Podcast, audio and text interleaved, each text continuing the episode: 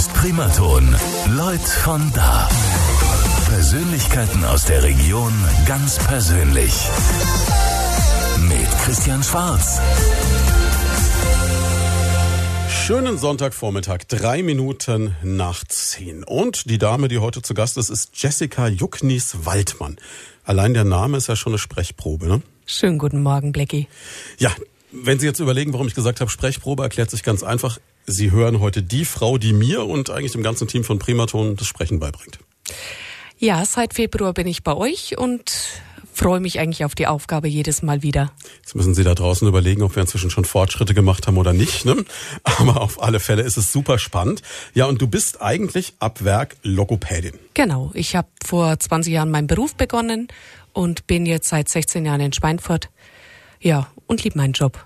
Ja, und ich bin ein bisschen nervös heute, muss ich ganz ehrlich sagen, weil es natürlich diese Situation ist. Sie müssen sich vorstellen, bei so einer durchschnittlichen Sprecherziehungseinheit, da kriegst du dann gesagt, wie du dastehst, wie du atmest, wie du den Mund öffnest oder schließt, äh, was du mit deinen Schultern machst, mit deinen Knien, mit allem drum und dran. Wir werden auch drüber reden in dieser Stunde. Das heißt, ich habe so das Gefühl, ich habe die ganze Zeit jetzt so ein bisschen Big Sister is watching you. Richtig, aber mh, mm, ich muss ja schauen, ob du auch das, was ich dir eigentlich schon beigebracht habe, ob du das auch schön umsetzt. Wenn wir im Moment anfangen, ich mache gerade so ziemlich alles falsch, ne? so 90 Prozent sagen wir. Ne? Wir üben gerade. Ja, ja, genau. Ne? Sie müssen sich vorstellen, ich muss so etwa schulterbreit die Füße auseinander haben, leicht federnd in den Knien. Ne? Dann äh, gerade stehen, damit die Luftsäule im Körper gut steht, den Mund schön weit aufmachen. Richtig. Na, und dann nicht durch die Nase atmen und nach vorne sprechen und ja, man versucht's halt, ne? Und jetzt lümmel ich schon wieder. Es ist, es ist aber in so einer Talkshow-Situation auch einfach so, ne? Ja, aber wir werden das jetzt in den zwei Stunden wohl auch noch ein bisschen üben, damit. Ich sehe es schon, ich sehe es schon, ne? Es ist hart. Ne? Ja, aber kommen wir doch mal zurück zu dem Thema. Also mich interessiert ja Logopädie an sich sowieso schon, ich dachte, das ist eine super Idee für die Sendung, mhm. dich mal einzuladen, weil ihr macht ja noch so viel mehr. Also es ist ja nicht nur jetzt uns irgendwie so ein bisschen so die Feinheiten vom Sprechen noch beizubringen, sondern das Aufgabengebiet ist ein ganz, ganz breites. Wenn ich dich jetzt frage, was machen eigentlich Lokopäden, dann ist wahrscheinlich die erste Stunde gelaufen. Das Risiko gehe ich jetzt mal ein. Was ist alles so euer Aufgabengebiet? Also man kann immer so schön sagen, wir machen die Sprach-, Sprech-, Stimm-, Schluck- und Hörstörungen. Damit mhm. kann nur keiner was anfangen. Man muss sich überlegen, wir haben die Kinder, die die Buchstaben falsch aussprechen, Sprechberufler so wie euch. Wir haben Schlaganfallpatienten, wir haben Stotterer, Polterer, das sind welche, die Sprechgeschwindigkeiten einfach zu hoch haben. Und wir haben uns aber in den letzten zehn Jahren auch spezialisiert auf ähm, Störungen wie geistig Behinderte, Autisten, Mutisten, Intensivpatienten, also Wachkoma oder Kanülenversorgte Patienten, Schluckpatienten. Es ist ein Riesenfeld, was aber unwahrscheinlich viel Spaß macht. Aber du brauchst ein Wahnsinnsfachwissen dann, ne? Ja, wir besuchen auch, also auch alle meine Mädels, jedes Jahr mindestens eine Fortbildung und wir tauschen uns auch, auch intern tauschen wir uns aus. Es ist wichtig, wenn du keine Qualität hast, kannst du äh, diese ganzen Bereiche überhaupt nicht abdecken. Jetzt habe ich gesehen, du hast gerade gesagt, alle deine Mädels. Ähm, hast du was gegen Männer? Nein. Du beschäftigst nur Frauen, ne? Es ist einfach ein Frauenberuf. Also ich hatte aber auch schon einen ganz tollen Mann zum Beispiel, der ist aber leider gewandert. Ähm, der ist dann in andere Länder weitergegangen, weil er ja einfach der Reisetyp war. Aber ansonsten, es ist einfach ein Frauenberuf. Sagt das nicht, ein Kumpel von mir hat eine Logopädiepraxis. Wenn ja, der Carsten das jetzt hört, der, der schmeißt mit irgendwas. Nein, es gibt, es gibt einige. Ich habe auch damals angefangen bei einem Mann, mm, okay. ähm, bei Micha, aber ähm, ja, es sind halt mehr Frauen und wenn sich halt kein Mann bewerbt, dann kommt halt die Frau. Das ist zweifellos richtig, ja. Also, dann seid ihr wie viele Mädels? Sechs insgesamt, wenn ich genau, das richtig sehe. Genau, mit mir ne? sind wir sechs Stück. Aber ähm, eine ist jetzt im Mutterschutz gegangen, deswegen ähm, wer gerne Lust hätte bei uns, der kann auch gerne sich bewerben. Wir suchen auch jemanden, der uns unterstützt. Das heißt, ihr hängt genauso mit dem Fachkräftemangel drin wie alle. Leider, weil unserem Beruf, früher hast du ähm, zu meiner Zeit entweder studieren können oder Berufsschule mhm. und jetzt haben halt die meisten Schulen zugemacht. Wir haben nur noch in Medau eine und die Würzburger, aber da ist auch die Uni dazu äh, verknüpft und das Problem ist, du brauchst halt heute mehr als einfach nur eine mittlere Reife und deswegen gibt's zu wenige. Das heißt, die Zugangshürde liegt relativ hoch, weil du brauchst halt ein Abi oder ein Fachabi, ja. damit du die Chance hast, das überhaupt dann zu studieren. Genau, oder du kriegst einen Platz an der Metaschule, dann hast du die Möglichkeit, aber es ist halt eine Schule, es haben ganz viele zugemacht. Ob das Neustadt ist, Straubing, Erlangen die Schule dazu gemacht und das ist natürlich für unseren Beruf eigentlich das ausgewiesen. Aber wie kommt es, dass die alle zumachen? Weil ich gehe mal davon aus, dass der Bedarf ja grundsätzlich da ist. Ne? Der Bedarf ist riesig, aber Wir leben in der, in der Welt der Akademisierung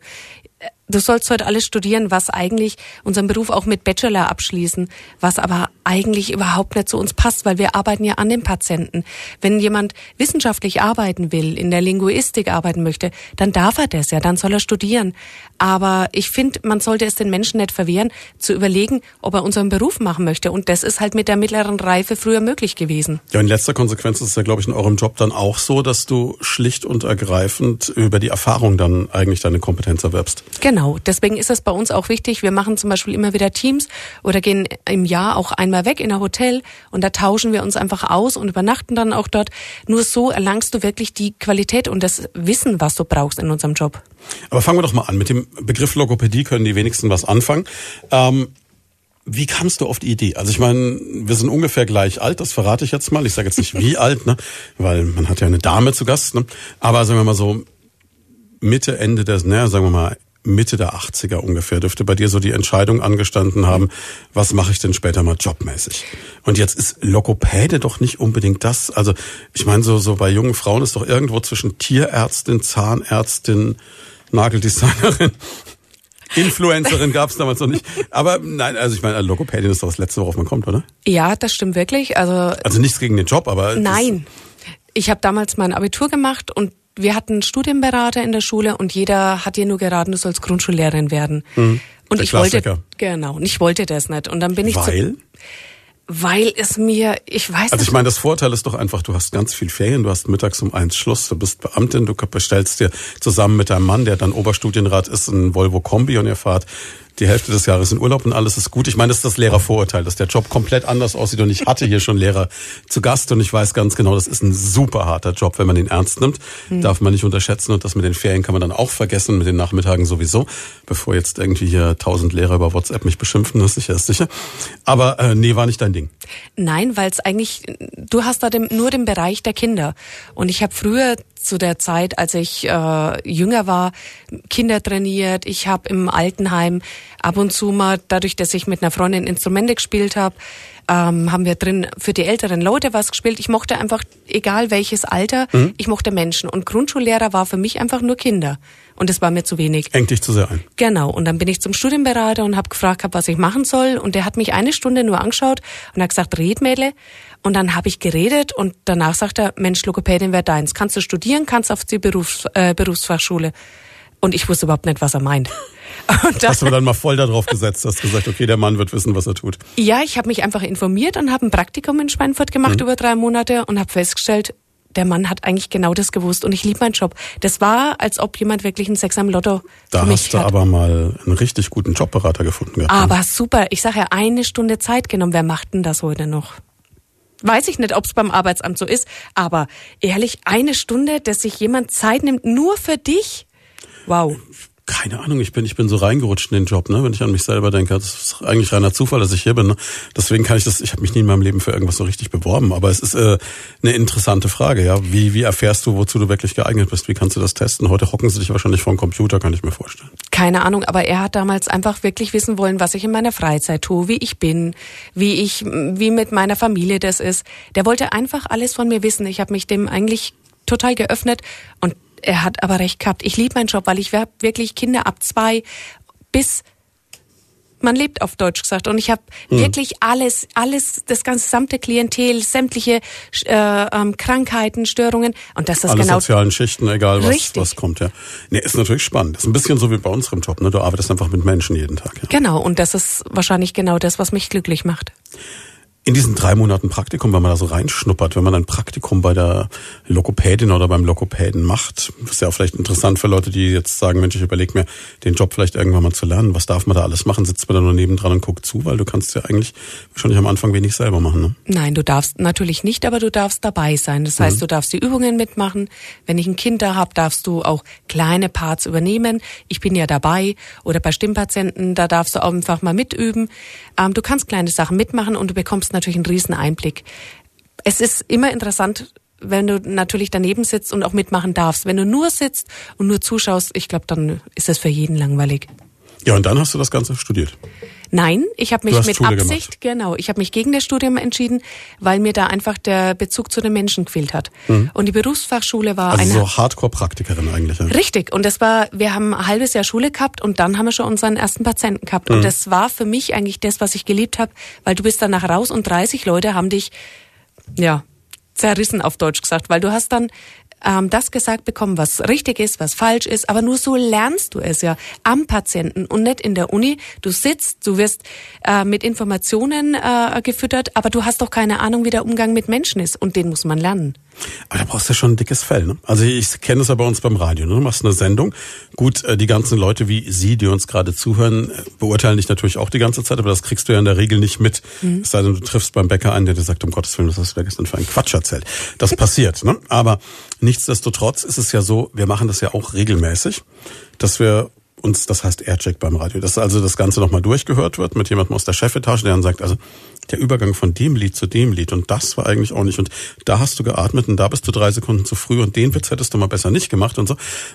Und du musst halt das, damit auch umgehen können, dass dich jemand so wirklich zer, zerpflückt quasi mehr oder. Ne? Ja, natürlich, aber nur so lernst du's. Also ich werde nie meinen ersten Schlaganfallpatienten äh, vergessen. Ich bin rein und hatte ein Sprechtempo, das war puh. Also es war, er hat mich eigentlich nicht verstanden. Ich Weil war du zu viel schnell warst? Genau. Aber wenn mir das die Leute nicht erklärt hätten damals und mir das wirklich beigebracht hätten, wie hätte ich's lernen sollen? Und bei der Uni hast du das Problem, du hast ein Praktikum, aber du wirst nie so praktisch am Patienten arbeiten wie wir. Also lernst du das gar nicht. Dein Lernen beginnt dann nach dem Studium. Und wir haben's halt wirklich schon zumindest sehr viel dort gelernt, gerade den Umgang. Was begeistert dich jetzt? Ich meine, du hast jetzt gesagt, du kannst sie alle vom zweijährigen Kind bis zum quasi Menschen auf der Schwelle des Todes noch begleiten, so ungefähr. Ne? Also wirklich von, was weiß ich, zwei bis 200, ne? da werden wir nicht ganz schaffen, aber fast. Ähm, nichtsdestotrotz, ähm, gibt es irgend sowas, wo du sagst, da hängt mein Herz besonders dran? eigentlich jeder Bereich ist für mich spannend. Okay. Ob das ein Kind ist, ähm, das du mit drei Jahren behandelst und dann siehst du Jahre später wieder als 16-Jährigen. Das vergisst du nie. Oder Patienten, die äh, Krebs haben, die du halt wirklich begleitest und ihnen noch ein würdiges Leben ermöglichst, dadurch, dass sie noch was essen können oder dass sie mit der Kanüle ähm, wieder sprechen lernen können nach einer Totaloperation.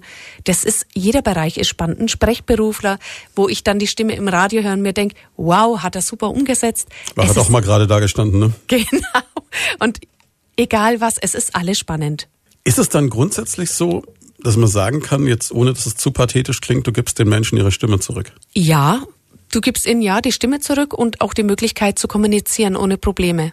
Also, wenn du einen Buchstaben nicht sprichst oder wenn du stotterst, sie haben wieder die Möglichkeit, eine Kommunikation zu betreiben, ohne in den Vordergrund gestellt zu werden, dadurch, dass sie ein Defizit vielleicht haben. Und ich glaube, man merkt es erst in dem Moment, wenn man darauf verzichten muss, wie wichtig das eigentlich ist. Ne? Ja. Und gerade die Patienten auch, die nichts mehr essen können, das ist ja auch so ein großes Thema. Ähm, ihnen ermöglichst du praktisch wieder ein Stück Lebensqualität zu erreichen. 19 Minuten nach 10, einen schönen guten Morgen. So, ich hoffe, die Knie stehen jetzt einigermaßen, naja. Naja, Gott, sie, sie. Sie ist verzweifelt, die gute Jessica. Nein. Ja, ja, ja. Also, bei uns zu Gast heute Jessica Jucknies-Waldmann, Lokopädin aus Schweinfurt. Du hast äh, gerade eben schon erzählt, du hast dich irgendwann eigentlich auch eher durch Zufall für deinen Job entschieden, wie so viele von uns, ne? Genau. Und es war Also, die richtige Entscheidung. War die richtige Entscheidung. Machst du das jetzt wie lange? Also in Schweinfurt selbstständig bin ich seit 16 Jahren und davor habe ich in Würzburg gearbeitet und davor war ich dann in Straubing. Aber 16 Jahre eine eigene Praxis mit fünf Mädels, die du bezahlst, da wird nicht langweilig, oder? Nein, absolut nicht. Ich habe vor 16 Jahren damals angefangen, da gab es ja kaum Logopäden in Schweinfurt. Und vor neun Jahren habe ich dann eine zweite Praxis am Bergel aufgemacht. Weil eine war zu langweilig allein, ne? Ja, da oben gab's halt keine. Ich habe immer wieder Leute gehabt, die mich gefragt haben, warum wir da oben nicht draufgehen. Und dann bin ich halt zum Bergel mit draufgegangen und ich habe es auch nie bereut. Das sind ganz tolle Leute, egal wo. Ja, und insgesamt kann man sagen, ist es dann schon so, dass du Arbeitszeiten hast, wo es mich dann immer so ein bisschen schüttelt, weil ich mir immer denke, okay, ich krieg teilweise von dir die erste WhatsApp morgens, wenn es hart läuft, vor fünf oder um halb sechs. Und ähm, ich habe schon Trainings mit dir durchgezogen abends um sieben. Also es ist ein ausgefüllter Tag als Logopädin, kann man so sagen. Ja, also in der Praxis beginnen wir um 7 Uhr. Da haben wir ähm, die Berufs Menschen einfach, ist ja klar, die, die auf die Arbeit müssen. Manchmal auch Kinder, die in den äh, Kindergarten müssen, wo die Eltern danach weiter auf die Arbeit gehen. Ja, und dann hast du natürlich deine äh, Patienten, die einfach zu Hause sind, Schlaganfälle hätten oder ähm, im Altersheim sind. Und dann ab Mittag kommen halt die Kinder, Schulkinder, Berufsleute. Und das geht durch bis abends um 20 Uhr teilweise. Jetzt nicht erschrecken, diejenigen, die vorhin gehört haben, da wird Nachwuchs gesucht. Das ist der Arbeitszeitaufwand der Chefin. Also genau. als Angestellte sieht es ein bisschen anders aus. Nein, meine Mädels arbeiten auch nur an vier Tagen. Hm. Also denen habe ich das schon mit Absicht ermöglicht, dass sie äh, um 8 Uhr anfangen und dann ja bis 8 Uhr, äh, bis 18 Uhr zum Beispiel arbeiten. Sie haben zwar einen längeren Tag, also vier längere Tage, aber dafür haben sie dann drei Tage Ruhe. Ähm, so verrückt wie ich muss ja keiner sein. Aber klingt nicht schlecht. Vier Tage Woche ist sowas mm, attraktiv auf alle Fälle. Ja, naja, gut. Ich meine, ich kann nicht von jemandem verlangen, dass er so wie ich den ganzen Tag arbeitet. Ich lieb es halt. Und äh, wenn du vier Tage arbeitest, ist für mich einfach wichtiger, die Praxis ist dann von früh bis abend besetzt. Mhm. Und so hätte es ja um vier Uhr vielleicht Schluss. Und dann können die Berufs Sprecher, also die, die Alltagsleute, die im Beruf stehen, nicht reinnehmen. Wann sollst du die nehmen? Und früher, als ich angefangen habe, haben die sich von der Arbeit einfach freigenommen. Das geht heute nicht mehr. Das kann ich mir vorstellen, dass genau. das schwieriger geworden ist. Ja, also wenn, wenn du heute sagst, ich brauche jetzt mal zwei Stunden frei, weil ich äh, Sprechtraining habe, dann wird's ja, überleg dein Chef erstmal, genau. was eine gute Idee ist. Richtig, und deswegen müssen wir das eben auf abends machen. Und deswegen ist es mir lieber, die Mädels arbeiten an vier Tagen und dann ist das zumindest auch abgedeckt. Ist es dann ähm, grundsätzlich so eine Geschichte, wo du sagst, eigentlich kannst du für jeden was tun? Oder gibt es auch Leute, wo du sagst, da kann ich nichts mehr besser machen?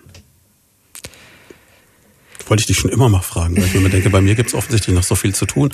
Vielleicht gibt es auch irgendeinen, der es richtig kann. Ich wollte es gerade sagen, ich glaube, gibt es jemanden, der perfekt ist?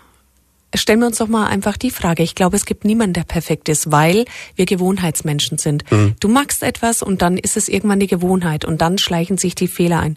Auch an mir gibt's genug zu ändern. Das ist normal. Wir reflektieren ja auch immer und schauen uns selber an und gucken, okay, das hast du jetzt anders gemacht. Jetzt hast du eine falsche Sitzhaltung, weil der Alltag einfach reinkommt. Die Sitzhaltung würde ich jetzt aus meiner laienhaften äh, Expertise raus sagen, passt einigermaßen. Leichte regionale Färbung in der Stimme, aber das ist nicht schlimm in Franken. Nein, in der Praxis versuche ich den, den Slang natürlich rauszulassen. Wobei das ist ja positiv, weil das ist ja auch wieder so ein Effekt, wo ich bemerke, in dem Moment, wenn du hier leicht fränkelst, was du ja gar nicht extrem tust, ähm, fühlst du dich ja wohl, weil dann ist es ja wieder so, dann, dann fühlst du dich ja safe. Weil ja. wenn du, wenn du jetzt so super kontrolliert bist, dann ist es ja eher so, dass du wahrscheinlich die ganze Zeit dich selber gegencheckst dann wird es schwierig, ne? Ja, und ähm, in der Praxis redest du natürlich Hochdeutsch, aber auch nicht immer. Gerade nur dann, wenn es halt um die Wörter geht, wenn es um die Resonanz geht, um die Aussprache in dem Moment. Aber ansonsten natürlich. Ich aber bin ja ich. Bemerkst du auch diesen Effekt, den ich ganz oft habe, wenn ich Interviewpartner habe, dass du versuchst, dich auf den gleichen Sprachduktus, also auf die gleiche Art zu sprechen, so ein bisschen einzustellen?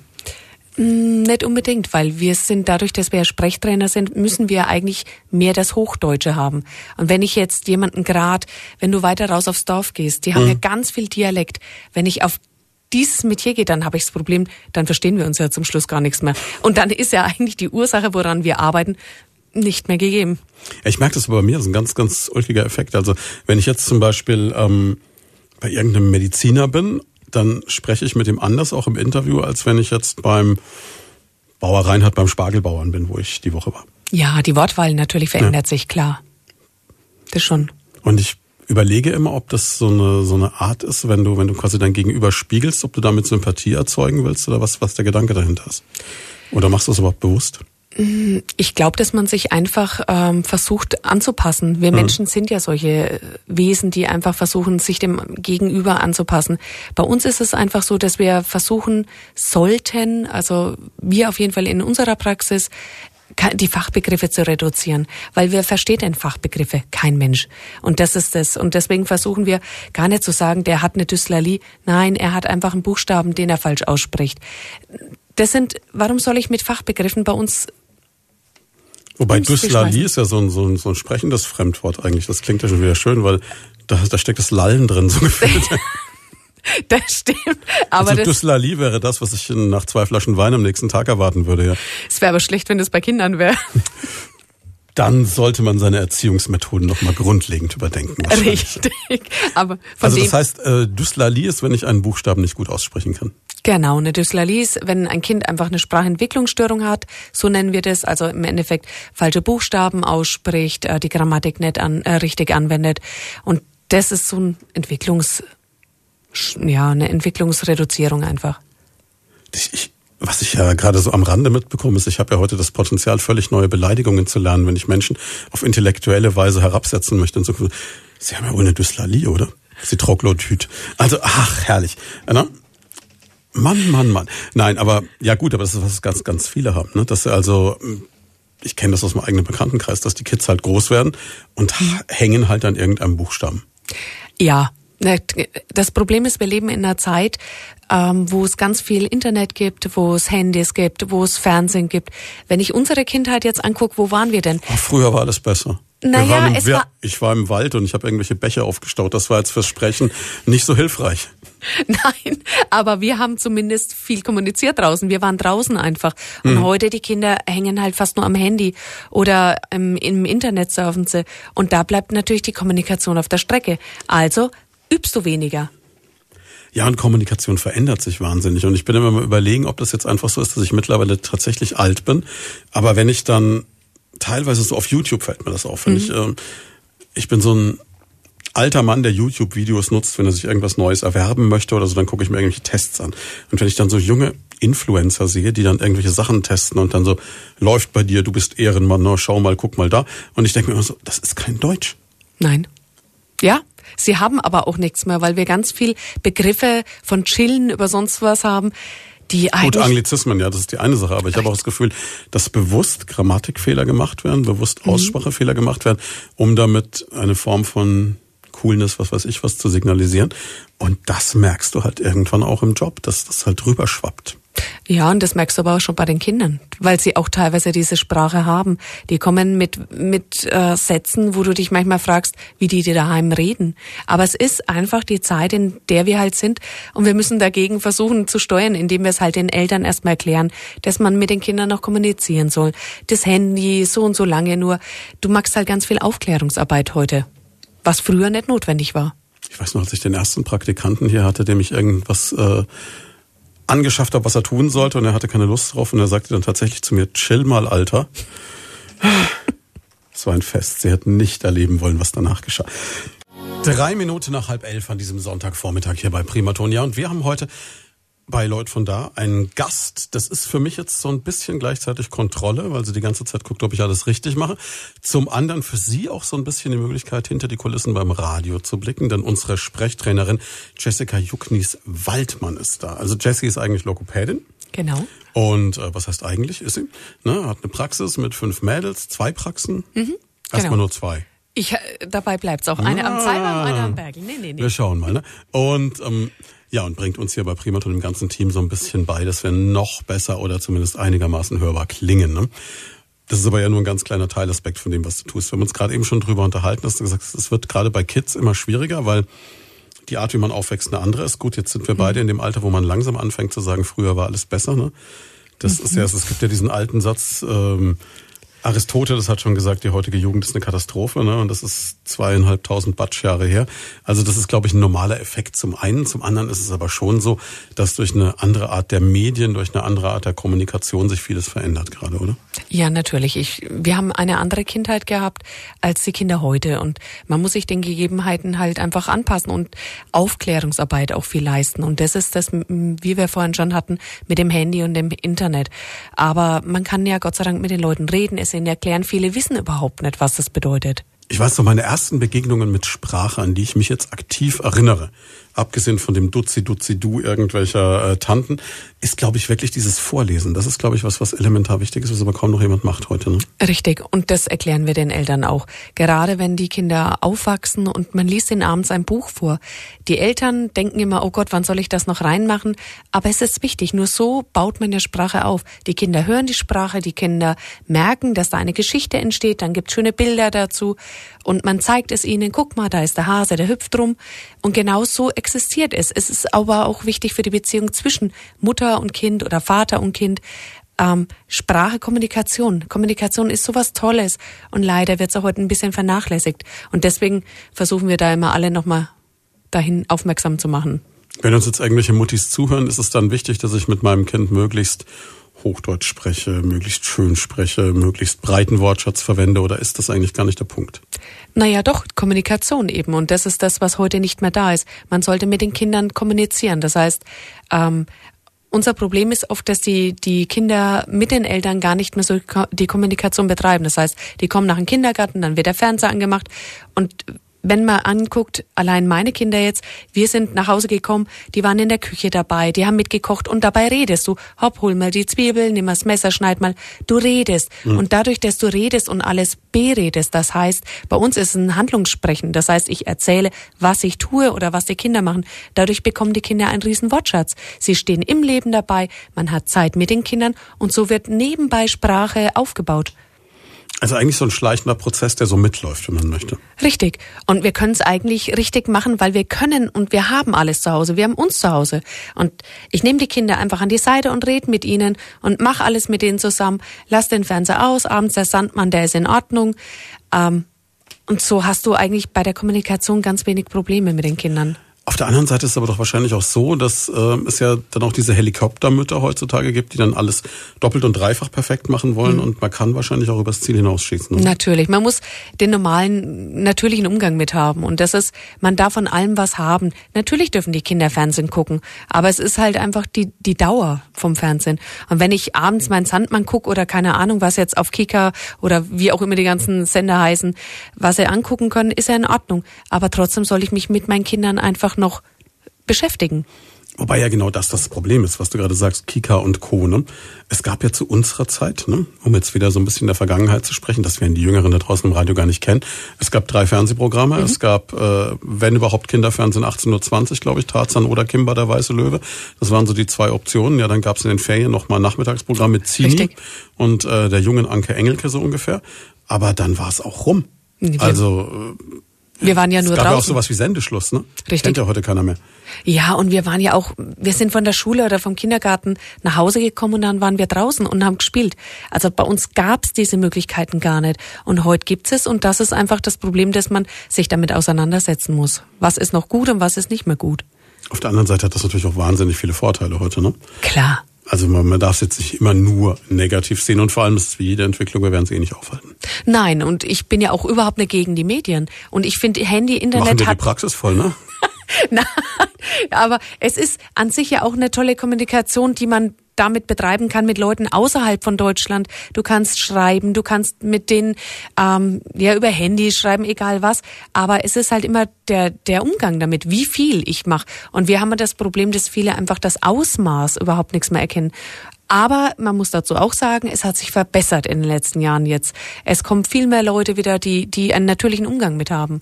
Ja, und diese Medien bieten ja auch die Möglichkeit der Verbreitung. Ne? Also ich habe vorhin eine WhatsApp bekommen, wir haben gerade über Alexa in Berlin gehört. Ne?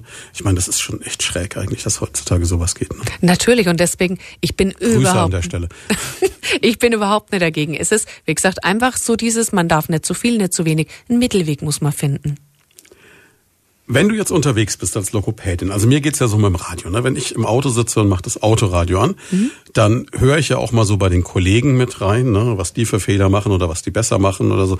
Aber mir gelingt es jetzt nicht, ein Hörbuch zu hören oder Radio zu hören. Also ich brauche zumindest immer eine gewisse Zeit, bis ich abstrahieren kann davon, dass ich äh, so ein bisschen analytisch höre. Dass ich also sage, okay, wie machen die das jetzt? Wie setzen die gewisse Elemente ein? Wie sprechen die? Wie bauen die eine Moderation auf? Man, man, man ist immer so mit einem Ohr auch so ein bisschen professionell mit dabei. Mhm.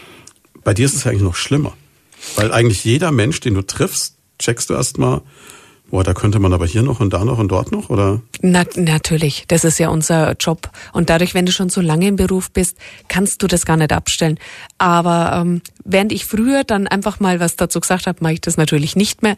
Es sei denn, es fragt mich einer, ey Jesse, wie ist denn das? Passt das oder passt das nicht? Dann gebe ich Antwort. Ansonsten versuche ich das wirklich abzuschotten, gerade im privaten Bereich, weil sonst hast du eben überhaupt keinen privaten Bereich mehr. Sonst arbeitest du auch da weiter.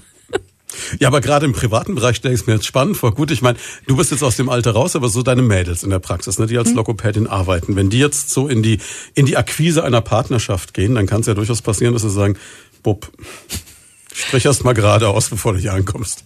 Aber das kann sicherlich passieren. Aber ganz ehrlich, es ist ja gerade das, dass man zu Hause diesen Perfektionismus nicht haben möchte, den man auf der Arbeit eigentlich haben muss. Und ich glaube, du schaltest dann ab. Mir geht's ja selber daheim so. Klar gucke ich bei meiner Familie, was passt, was passt nicht. Aber ich versuche es eigentlich außen vor zu lassen, mhm. weil gerade dieses Nicht-Perfekte ist das, was mir die Heimat gibt. Das, da fühle ich mich zu Hause. Okay, aber jetzt ist es natürlich trotzdem so, dass ich glaube, dass ganz viele jetzt gerade, wenn sie uns zuhören, überlegen, passt bei mir alles oder habe ich ein Problem? Ja, aber es gibt keine perfekten. Mhm. Das darf man nie vergessen. Und klar, es gibt immer die Möglichkeit, dass an einem etwas gemacht wird, verbessert wird. Dafür sind wir die Menschen. Aber ähm, wenn du wirklich das Gefühl hast, es muss was gemacht werden, dann ist es ja meistens schon so weit, dass du dann einen Arzt aufsuchst oder jemanden fragst. Es gibt bei uns immer die Möglichkeit. Ähm, wir haben ganz viele Leute, die kommen einfach vorbei und sagen, Mensch, kannst du mal gucken? Überhaupt kein Thema. Einfach mal reinkommen und wir finden immer eine Minute dafür dafür sind wir auch da. Das ist unser Job.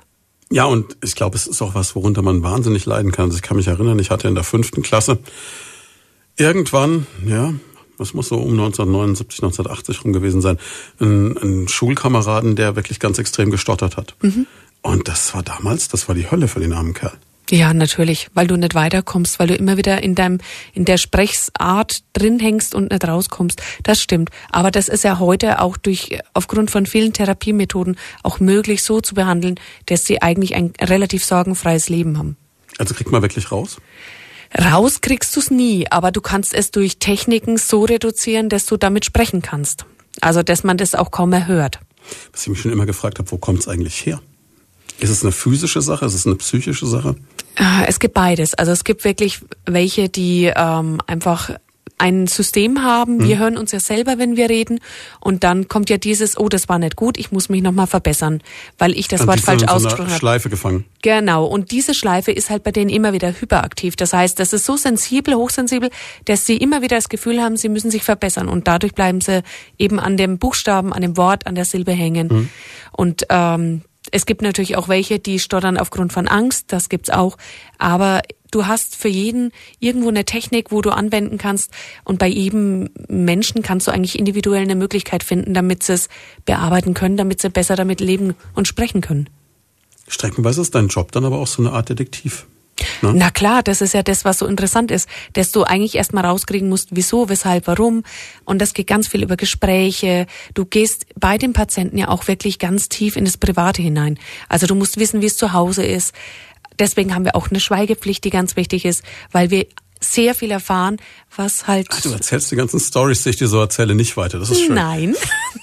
Das ist aber gerade, das ist interessant und das macht unseren Beruf, finde ich, auch so spannend, weil man mit den Menschen in das Privatleben auch hineinkommt und dadurch auch irgendwann rausfindet, wieso, weshalb, warum. Ja, und du lernst deine Patienten auch oder wahnsinnig gut kennen, habe ich den Eindruck, ne? Ja, die gerade die, die du über Jahre begleitest, also Schlaganfallpatienten, Krebspatienten, ähm, die hast du jahrelang und klar, da bist du immer wie so, ich sag mal, wie ein kleines Familienmitglied. Du kennst alle Geschichten, du bist einfach in der Familie mit drin. Und du kannst wahnsinnig viel aus der Stimme rauslesen. Ja, das kann ich auch. Also ich habe das ja heute Morgen selbst erlebt. Ne? Stapfte hier um halb zehn rein. Das erste, was du zu mir sagtest, warst gestern spät im Bett, oder? Und dann zack, bumm, ne? Ja, aber das ist ja gerade das, was unseren Beruf so spannend macht. Man hört an der Stimme relativ viel. Natürlich, du hörst ja, ob jemand traurig ist, ob er müde ist, ob er aufgeregt ist. Die Stimme ist ein Widerhalt dessen, wie du dich fühlst. Und das ist ich sag ja, interessant. Zweifellos, ne? Bevor es jetzt zu interessant in mein Privatleben geht, machen wir noch eine kurze Pause. Elf Minuten vor elf. Das ist der Sonntagvormittag bei Primaton. Lloyd von da heißt diese Sendung an sich schon ein, ein fränkisches Ungetüm, diese Formulierung, ne? Es ist halt unser Dialekt hier. Ja, ich habe mir den Namen nicht ausgedacht, das war die Vorgängerin. Aber egal, auf alle Fälle. Ähm, heute zu Gast Jessica, Jessica Jucknies Waldmann. Ich glaube immer noch, als Logopädin musst du so einen Doppelnamen haben. Ne? Damit kannst du eigentlich nur Logopädin oder FDP-Politikerin werden. Bei mir war es einfach der Grund, ich habe meinen Namen jahrelang gehabt. Und warum soll ich, wenn ich jemanden heirat, ähm, meinen Namen verändern. Das, ich kenne es bei vielen Freundinnen aus meiner Grundschule. Du findest die nichts mehr, weil das Problem ist, der Name ist weg. Das wollte ich nie. Ich meine, ich war schon immer eine Jessica Jugnis und das wollte ich auch bleiben. Und mein Mann, den liebe ich, also habe ich ihn hinten dran gehängt. Ah, okay. Also es gibt, es gibt ja diese verschiedenen Theorien. Also du kannst den, den Namen des Mannes übernehmen, du kannst deinen eigenen Namen behalten, er behält ein, sein und ah, es ist echt kompliziert. Aber Jucknis Waldmann ist schon fast wie Leuthäuser Schnarrenberg. Also. Richtig. Das ist schon cool, ne? Also wenn jetzt deine Kinder jemanden mit Doppelnamen heiraten würden, könnte man dann einen Vierfachnamen? Nein, das geht glaube ich Nein, nicht. Nein, geht nicht. Meine Kinder haben ja auch nur den normalen Ach so, Waldmannnamen. ja, gut. genau, das heißt, sie könnten, die Mädchen könnten dann wählen auf Doppelnamen, der Junge natürlich oder die Jungs auch, aber nein. Okay, wir kommen völlig vom Thema ab, aber worauf wir eigentlich raus wollen, unsere Logopädin, unsere Haus- und Hoflogopädin von Primaton ist heute zu Gast, die Jessie, und äh, hat mir sogar Frühstück mitgebracht. Sehr vielen Dank dafür. Sehr gerne. Das hat ja aber auch wieder damit zu tun, dass du uns immer sagst, im Sprechberuf muss man mit offenem Mund am besten kauen, also das, was man eigentlich äh, mit normalen Tischseiten nicht macht, weil das äh, den Kiefer entspannt, oder wie war das? Genau, du lockerst deinen Kiefer und ich weiß ja, dass du nicht unbedingt so gern frühstückst, deswegen habe ich dir was Steh mit. mal um halb vier auf. Also heute nicht, aber unter der Woche.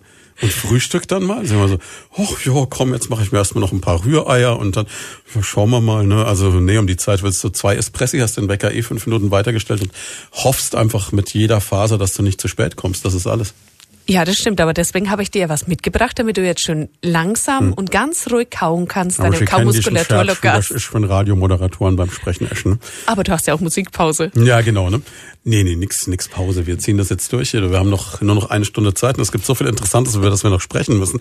Denn ich habe mir gedacht, man kann es jetzt mal so ein bisschen aufziehen, dass man sagt, okay, hast du ja gesagt, so von der Wiege bis zur Bahre betreust du quasi Menschen in deinem Job. Genau, ja. Fangen wir doch mal ganz am Anfang an. Ab wann geht's denn los? Oder du hast vorhin gesagt, Zweijährige. Jetzt würde ich mir beim durchschnittlichen zweijährigen Kind vorstellen, was kann da schon schieflaufen oder was kann ich da machen? Im Grunde genommen, das brabbelt so ein bisschen vor sich hin, ne? Eben, es Lernt gibt Mama, aber- Papa. Mm, Aber es gibt welche, die babbeln eben nicht. Das sind Late Talker, das sind Kinder, die einfach nicht das Sprechen beginnen. Und da kommt dann unser Einsatz einfach. Man muss natürlich schauen, wieso, weshalb, warum. Und dann beginnen wir praktisch die Kinder zu fördern, dass die Sprache sich entwickelt. Woran merke ich das jetzt, wenn ich ein Kind habe? Weil ich denke immer so, du bist ja heute auch so wie so eine Sprechstunde im Radio. Und, und da gibt es ja sicherlich Leute, die da draußen jetzt zuhören und sagen, ist bei meinem Kind noch alles normal? Also es gibt ja sowieso diese Elterngeneration, die, die eher mal Ritalin gibt, bevor sie überlegt, ob alles noch normal ist. Ich, meine, ich bin in der Zeit groß geworden, da gab es ADHS einfach nicht. Also Nein. was haben wir gemacht? Da gab es auch keine hochbegabten Kinder. Da Ja. gab's da gab's nur so normale wie uns. Also es war erschreckend, ne? aber wir sind irgendwie auch groß geworden. Nichtsdestotrotz, heute analysiert man ja auch viel mehr und vergleicht. Und Dr. Google ist ja auch immer so eine Sache, ne? geh ins Internet du bist eigentlich todkrank, egal wie es dir geht. Ähm, woran merke ich jetzt, mein Kind ist ein bisschen spät dran? Indem es zum Beispiel, wie gesagt, bei Zweijährigen m, siehst du schon, dass sie gar nicht das Sprechen anfangen. Man sieht es immer, wenn man die Kinder in den Kindergarten bringt. Die Mhm. einen reden zum Beispiel schon und mein Kind redet gar nicht. Dann sollte ich hellhörig Kindergarten ist aber werden. doch erst mit vier oder so. Ne? Naja, heute hast du Ach, doch heutzutage, die, ja, genau. liefert man die ab, bevor sie abstellen und weg. Nein, man muss ja ehrlich sagen, wir Frauen haben ja auch einen Beruf. Früher waren wir Frauen zu Hause, heute haben Weil wir wir einen Männer Beruf. nicht mehr genug Eltern schaffen. Ne? Nein, weil wir Frauen auch einfach in die Schule gehen. Früher haben die Frauen ihre Volksschule gemacht und waren dann zu Hause. Und mal ehrlich, wir machen heute Abitur, wir machen eine Fachhochschule, egal was. Warum sollen wir dann, oder warum, ich meine, jeder kann es machen, wie er möchte. Der eine möchte gern zu Hause bleiben. Bei mir war das eigentlich was, wo ich gesagt habe, nee, ich wollte das nicht. Ich habe Du wärst durchgedreht als Hausfrau, glaube ich, so wie ich dich einschätze. Ja. Ich liebe meine Familie, ich liebe meine Kinder. Aber nicht 24 Stunden am Tag. Mir wird was fehlen, ja. Also mir wird wirklich Okay. was fehlen. Und du kannst halt, wenn du die kleinen Kinder jetzt einfach schon in, den, in die Kleinkindbetreuung tust, siehst du ja auch schon daher, ob dir was auffällt. Wenn was ist, geh einfach zum Arzt, lass es abchecken. Ansonsten, ähm, wie gesagt, äh, es gibt auch solche Bögen, da steht genau drin, wann welches Kind welchen Buchstaben lernen soll, wie viele Wörter es ungefähr können soll. Man sollte immer Pi mal Daumen. Also man darf jetzt aber nicht durchdrehen, wenn mein mein Kind jetzt nicht genau dem Bogen entspricht. Ne? Nein, weil wenn ein Kind zum Beispiel auf die Welt kommt und äh, mit einem Jahr zum Beispiel schon das Laufen anfängt und schon relativ schnell äh, äh, motorisch sich entwickelt, dann ist er meistens sprachlich ein bisschen hinten dran. Aber man sieht, das Kind entwickelt sich ja in irgendeiner Art und Weise, ob motorisch oder sprachlich. Und das erklärt, warum ich so unsportlich bin. Ich spreche einfach so gut. ich enthalte mich der Stimme. Besser ist das, ja. Du musst noch eine Stunde hier aushalten. Nein, aber von dem her, also das ist halt das. Und wenn die Kinder dann später natürlich dann die Buchstaben lernen, dann musst du einfach gucken, ob es vom, vom ja, vom Zeit, von der Zeit her passt. Und wie gesagt, Unsicherheiten, dann entweder zum Arzt gehen oder einfach mal bei uns reinschneiden oder beim Logopäden mal fragen. Es gibt Informationsblätter, wo es draufsteht. Oder, ähm, wie gesagt, wir bieten in der Praxis auch an, dass wir ähm, die Leute, die Leute auch gerne mal aufklären, wenn was ist. Zentrale Frage, die sich jetzt jeder stellt, ist Kassenleistung. Ja, es ist Kassenleistung. Ähm, die Kinder werden auch, also eigentlich alle bis 18 Jahre ist es frei und ab dem 18. Lebensjahr musst du halt einen Eigenanteil bezahlen, so wie bei den Medikamenten auch in der Apotheke. Aber du brauchst einen Arzt, der es verschreibt. Das ja. Das ist klar, ja. Ähm, die oder der durchschnittliche Zweijährige. Mhm. Wie bringe ich dem jetzt sowas bei? Ich stelle mir jetzt gerade vor, da, da liegt so ein Zweijähriger oder sitzt kaut oder was auch immer und will halt nicht sprechen. Und dann kommt die Jessie. Und äh, was machst du dann? Dann nehme ich mir das Kind und dann gehe ich in mein Zimmer, das sehr schöne Spielecken hat, von Küche über Kaufladen, über Puppen, Eisenbahn, egal was er möchte und guck, wo er hingeht.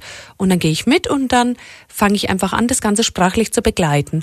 Und äh, so magst du spielerisch. Also wir machen wirklich bei Kindern alles nur spielerisch und dadurch, du baust erstmal ein Vertrauensverhältnis auf. Natürlich gerade bei Kindern ist es wichtig, dass sie erstmal dich mögen, dass sie gerne zu dir kommen und es geht nie von heute auf morgen, eben weil wir mit Menschen zu tun haben. Und dann baust du das ganz langsam auf und dann fängst du an, mit dem Kind zu arbeiten. Hm. Also es ist, ich sage ja, eine wunderschöne Arbeit. Aber du musst halt das Vertrauen erstmal äh, bekommen von den Kindern. Deswegen nicht von heute auf morgen. Also es braucht alles immer Zeit. Ja, natürlich. Wie gesagt, wenn du, wenn du in der Fabrik bist, dann geht es zack, zack, zack. Aber wir reden von Menschen, von Persönlichkeiten, von, von Individuen, die Gefühle haben. Und du musst ja auch gucken, warum das Kind nicht spricht. Weil es Angst hat, weil es nicht hört. Man muss ja wirklich alles abchecken. Und Ach so, das kann natürlich auch sein, wenn es ein Hörproblem hat, dann wird es einfach nicht sprechen. Genau. Es kann, äh, es gibt Kinder, die haben immer wieder Mittelohrentzündungen, ähm, und manchmal auch welche, die, ähm, so sind, dass, dass man es gar nicht bemerkt. Und dann hören sie natürlich nicht. Die hören wie, als ob sie eine Watte im Ohr haben. Und dadurch nehmen sie nicht die Sprache so wahr wie du und ich. Aber da sind wir ja wieder bei diesem detektivischen Anteil. Du hast ja dann bei einem Zweijährigen, ein Erwachsener kann dir ja noch irgendwie was widerspiegeln. Der, mhm. Mit dem machst du Konversation, logischerweise, und dann weißt du irgendwann, okay, da hakt's, da hakt's nicht bei so einem Kind bist du ja eigentlich erstmal aufgeschmissen. Das heißt, du musst wirklich anfangen und dich so rantasten. Was ist? Gibt es eine körperliche Ursache? Ist es eine, eine Angst? Hat er einfach keine Lust zu reden?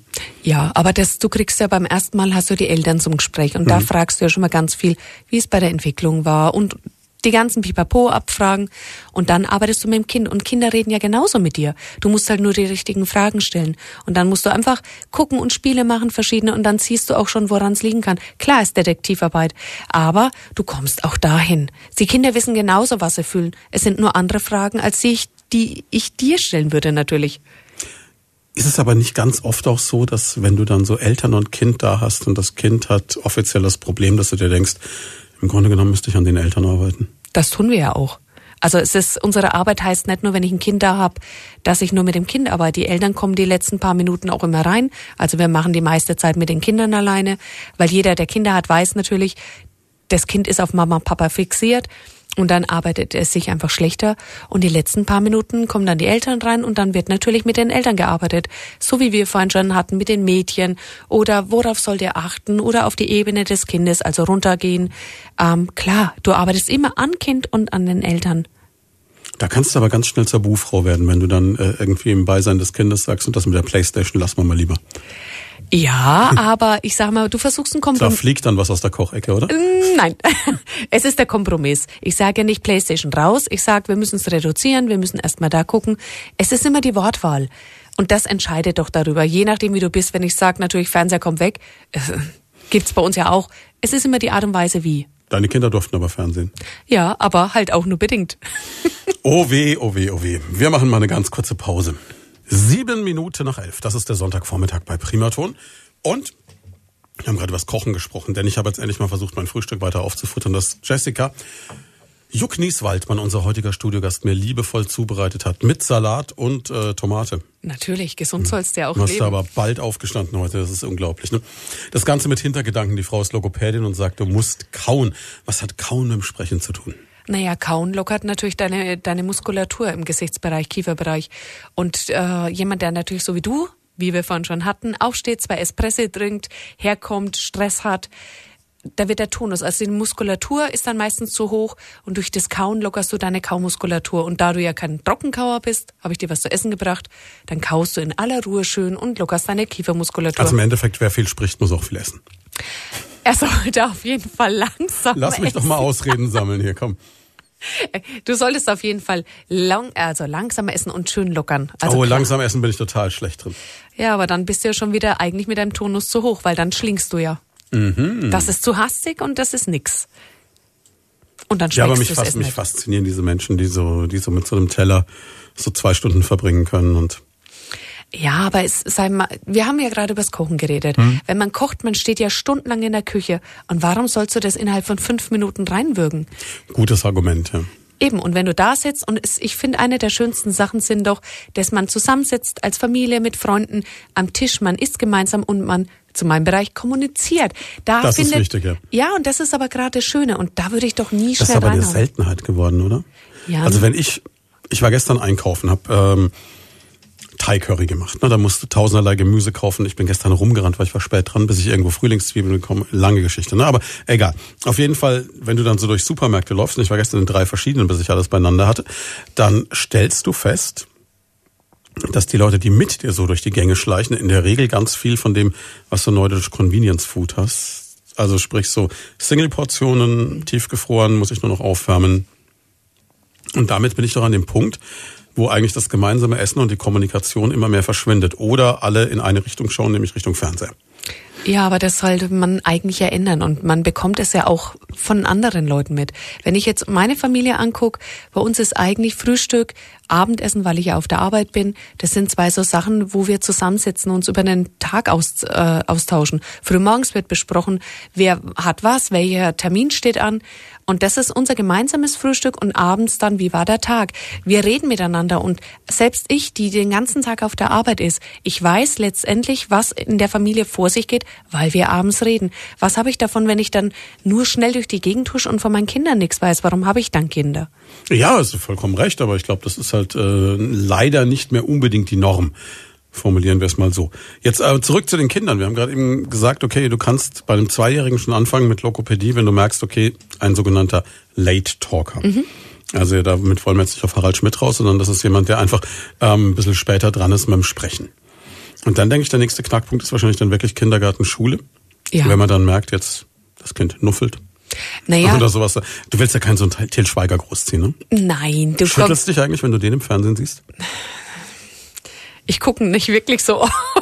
Also ich gucke mit meinem Mann ab und zu schon mal Fernsehen. Dein Mann guckt Til Schweiger Filme? Nein. Nein, äh, Gott auch nicht. Aber ähm, ja, ich sag mal, natürlich, wenn du Fernsehen guckst in unserem Beruf, dann kannst du eigentlich an jedem was haben. Du kannst überall, weil, wie wir schon hatten, keiner ist perfekt. Ich fand Til Schweiger ein einziges Mal richtig cool. Das war in irgendeiner Tatortfolge. Weiß gar nicht, warum ich darauf hängen geblieben bin. Und da kommt er irgendwie an eine Hotelrezeption und sagt dann, ich nuffel ein bisschen. Und da- dafür habe ich ihn echt gefeiert. Aber ansonsten, Ja. ja, aber es ist, es ist schon, also manchmal nervt's dann irgendwie, wenn du, wenn du so, so jemanden hast, wo du so denkst, so, okay, komm. Ja, natürlich. Es gibt äh, Schauspieler oder Persönlichkeiten des öffentlichen Lebens, wo ich natürlich das Grausen habe, gebe ich ehrlich zu, wo ich die Stimme furchtbar finde. Aber oft ist es ja so, dass es sich über die Stimme vermarkten oder über die Sprechweise. Ja, und die andere Seite ist, es gibt ja auch einfach so, so Sachen, die ikonisch sind. Also, wenn man jetzt zum Beispiel denkt, der Pate, erster Teil, Marlon Brando in der deutschen Synchronisation, dieses, ich kann es jetzt nicht nachmachen, der Marlon Brando hat sich damals, glaube ich, äh, Tampons in die, in die Backen gesteckt, damit er überhaupt so komisch gesprochen hat, zu verwaschen. Also, dieses, oh, du hast nie einen Kuchen gebacken oder sowas, oder es gibt dann, ich mache den Angebot, das du nicht ablehnen kannst oder so. Wahnsinn. Also es gibt schon so, so, so Dinge, die einfach ikonisch dastehen, auch aufgrund vielleicht einer bestimmten Sprechweise. Natürlich, klar, weil du kannst dich ja über diese Sprechweisen eigentlich vermarkten.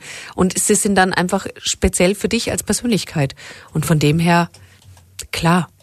Ja, also es ist, äh, fällt mir immer wieder auf, dass es so Sachen gibt, kennt jeder, kann jeder sofort zuordnen innerhalb von 1,6 Sekunden. Ich habe hier mal ein Beispiel für dich. Das ist so der Klassiker. Nein, doch. Oh. Das hast du jetzt nicht gehört, weil du keinen Kopfhörer auf hast. Ne? Nimm mal den Kopfhörer, der hängt da unten. Weil ich, ich garantiere dir, du weißt sofort, wer das ist. Hörst du was auf dem Kopfhörer? Ja. Achtung. Nein, doch. Oh. Ja, Louis de Funès, ne? In der deutschen Synchronisation. Ne? Also es ist so, so absolut so, boah, ne? Kennt jeder, ist sofort Ja. da. Ja, um Gottes Willen. Ich hatte jetzt nur ne, natürlich nichts mehr gehört, weil es einfach schon zu lang her ist. Das war ja unsere Kinderzeit. Ich gucke das heute noch mit Begeisterung. Sonntagnachmittag auf der Couch gibt nichts Besseres. Da kommuniziere ich dann eher mit meinen Ja, mit Kindern und Kindern, spiele okay. mit meinen. Okay, aber jetzt jetzt jetzt äh, Rolle rückwärts. Ähm, Kinder. Das heißt, ähm, was mache ich jetzt wirklich, wenn mein Kind in der Schule, wenn die Lehrerin irgendwann sagt, Mensch, Sie müssen da was tun, weil er kriegt jetzt das P und das B, so ein klassisches fränkisches Problem oder das CH oder das F oder was sind was sind denn überhaupt so die Buchstaben, wo die meisten Leute dran hängen bleiben? Also bevor sie in die Schule kommen, ist es meistens das SCH, also das Sch Mhm. und das R und das K sind so die drei wichtigsten. Ähm, aufgrund dessen, dass wir viele Womit Kinder, hängt das zusammen? Naja, ich denke wahrscheinlich eher dadurch, dass kaum mehr Kommunikation stattfindet. Nee, aber warum sind es jetzt ausgerechnet das SCH, das R und das K und nicht das Y, das Z? Weil die und- mit am schwierigsten zu bilden sind. Okay. Du brauchst ja, was weiß ich, um ein SCH zu machen, also musst du ja wirklich die Zunge nach oben machen, die Zähne zusammen, eine Schnude. Also es sind ja komplexe Handlungsweisen, die du ausführen musst. Und da tun sich die Kinder dann einfach schwerer. Und äh, aber die hast du alle vorher, bevor sie in die Schule gehen. Und wenn sie in der Schule dann sind, sollten sie im Gegensatz zu unserer Kinderzeit, wir sind ja früher mit einem Sprachfehler in die Schule noch gegangen, aber heute muss es ja schon eigentlich perfekt sein, dass die Kinder reinkommen.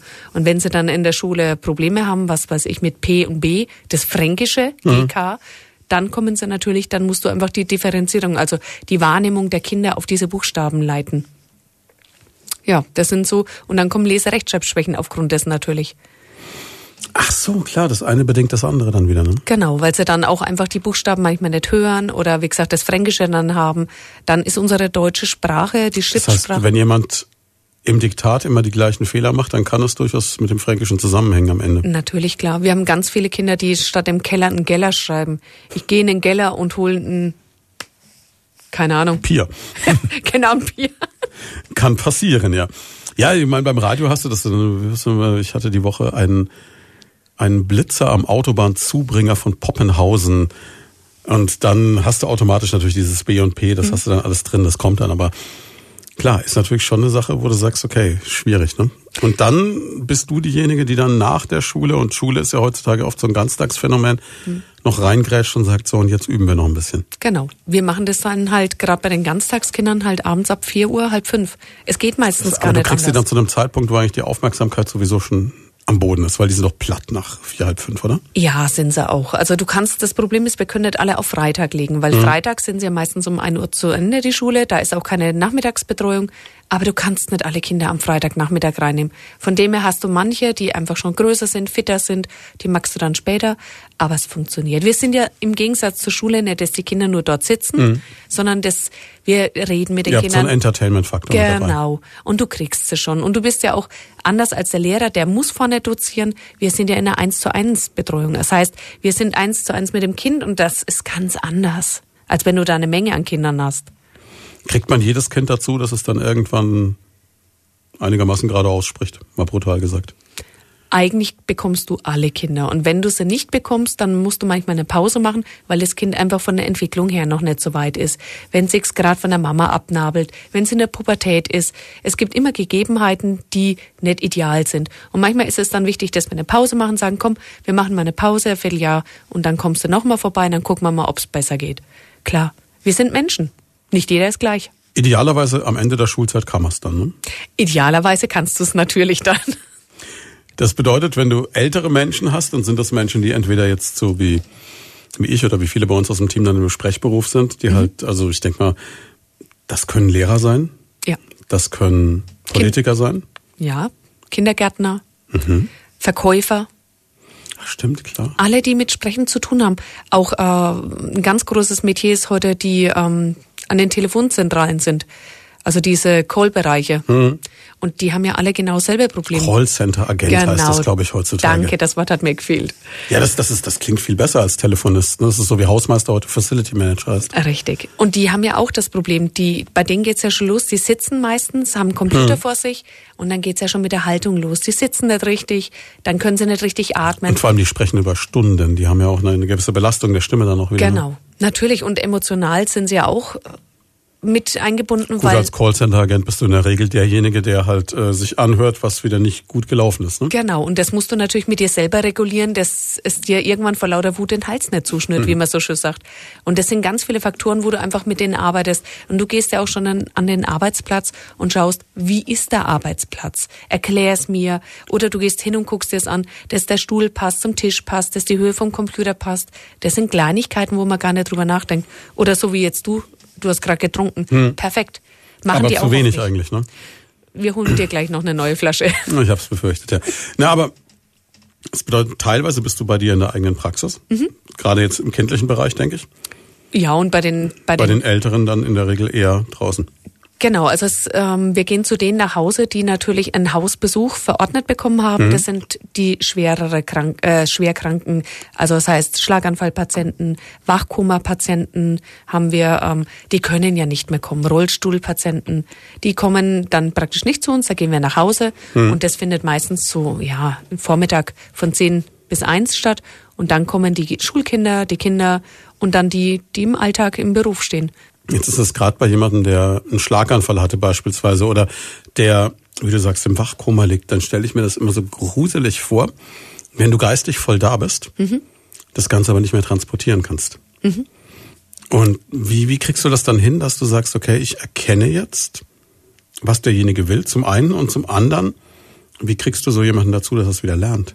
Also es sind ja zwei verschiedene Sachen. Das Ja, eine klar. ist Wachkoma, das, da gehen wir mal weg. Jetzt nehmen wir mal einen ganz normalen Schlaganfallpatienten. Also er hat ja verschiedene Bereiche im Kopf. Und du musst erst mal gucken, was er hat. Das eine ist, kann er sich äußern? Versteht er überhaupt, was du sagst? Also ob er es umsetzen kann? Schreiben, lesen, das gehört ja alles dazu. Auch die Grammatik, der möchte ja wieder ganz normal reden.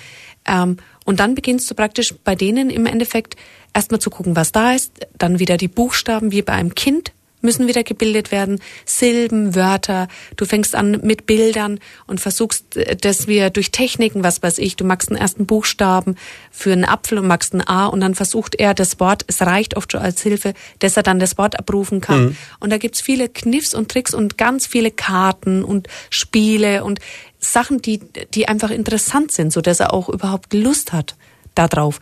Weil wenn du natürlich keine Motivation hast, Wird schwierig. Genau. Und ich meine, man darf auch nie vergessen, Schlaganfallpatienten sind natürlich aufgrund des Ereignisses natürlich auch emotional nicht mehr so stabil wie früher. Das heißt, es kann auch sein, dass einer mal weint. Das gehört dazu. Wir sind auch dafür da, zu trösten. Natürlich. Es ist eine schlimme Zeit, aber wir schaffen das und wir schaffen das zusammen. Und wir schaffen das auch wieder, das rauszuholen, was noch möglich ist. Woher weißt du dann, okay, ich habe jetzt alles erreicht, was die einzelne Person kann? Weil es kann ja durchaus sein, man spricht ja immer davon, dass da Hirnareale aktiviert werden können, die eigentlich brach liegen, dass man Genau. Dinge quasi verlagert im Kopf, um es jetzt mal sehr laienhaft auszudrücken. Woher weißt du irgendwann, okay, der Mensch ist jetzt das böse Wort austherapiert, was es heutzutage immer in der Medizin gibt? Naja, wenn du, äh, wenn du merkst, dass einfach nichts mehr geht. Du fängst ja relativ so früh wie möglich an. Die haben meistens äh, sind sie in der, im Krankenhaus auf der Stroke, dann gehen sie weiter auf die Reha und dann solltest du relativ zeitnah, sobald sie da sind, beginnen. Und so oft wie möglich in der Woche. Und ähm, du merkst ja dann auch, dass der Patient immer Fortschritte macht. Du gibst ja auch Hausaufgaben mit.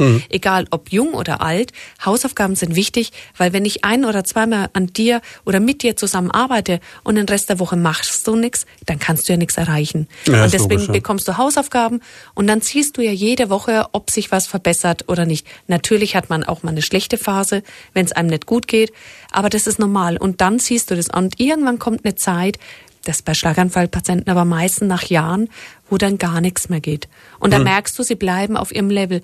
Und dann ist ein Punkt, wo man einfach mal sagt, wir machen mal eine Pause jetzt. Und dann guckt man, ob noch mal was geht oder nicht. Aber m, du erreichst, Gott sei Dank, im Gegensatz zu dem, wie sie gekommen sind, doch relativ viel. Und es kommt natürlich immer darauf an, welche Art von Schlaganfall du hattest, also welche Areale betroffen sind und welche nicht betroffen sind. Was ist jetzt schwieriger? Das kleine Kind, der Schlaganfallpatient, der Sprechberufler oder kann man das so nicht sagen?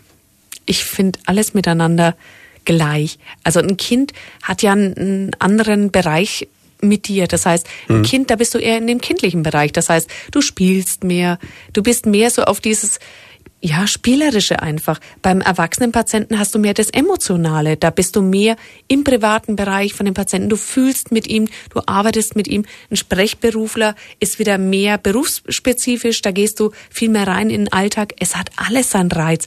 Und es gibt natürlich auch Therapeuten, Logopäden, die zum Beispiel nur in die Reha gehen und die wollen halt nur mit Schlaganfallpatienten mhm. oder so arbeiten.